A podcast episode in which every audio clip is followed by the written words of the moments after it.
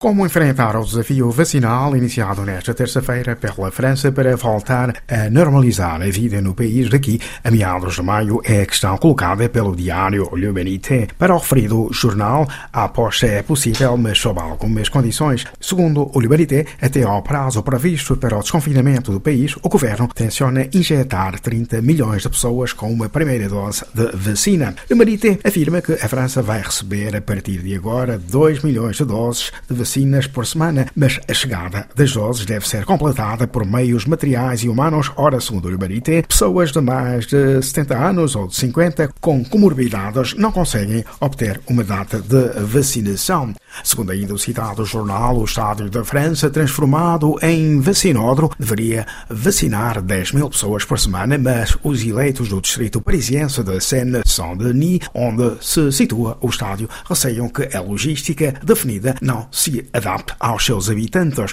Entretanto, perante a recrudescência de novos casos de Covid, o diário Aujourd'hui en France realça que os hospitais franceses têm sido obrigados a anular operações sobre outras patologias. Por outro lado, a vacina AstraZeneca, suspeitada de causar efeitos secundários, afirma Libération, tornou-se objeto de desconfiança do público. A verdade, diz o Libération, é que o laboratório AstraZeneca é um novato em matéria de produção de vacinas. O mesmo mesmo tirou, sobretudo, proveito dos avanços financeiros concedidos pela Europa aos laboratórios capazes de responder à urgência de uma vacina anti-Covid. Segundo ainda o Liberação, o elo entre os coágulos sanguíneos provocados em algumas pessoas e a AstraZeneca, depois de terem sido injetadas com a vacina, ainda não foi provado, mas pode ser possível. Quanto ao Lacroix, considera que as vacinas, como o realçou domingo passado o Papa Francisco, são um bem comum universal e por isso devem ser compartilhadas, sobretudo com os países mais pobres. Lacroix afirma que o diretor-geral da Organização Mundial de Saúde, Tedros Adhanom Ghebreyesus, lembrou que a disponibilização da vacina anti-Covid a todos não é uma ação caritativa, mas sim o meio mais rápido para pôr termo a uma pandemia que ignora fronteiras. Em matéria de relações Europa-Turquia, Le Figaro pergunta se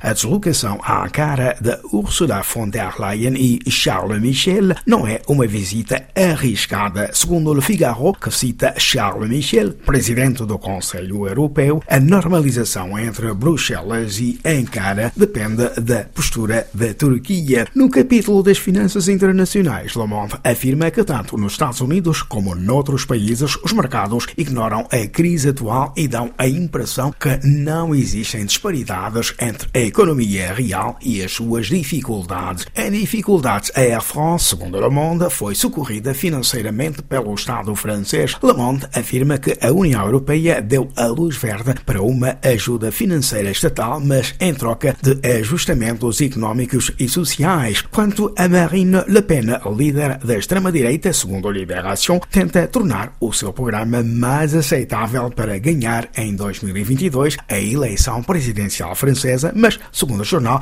trata-se de um engodo.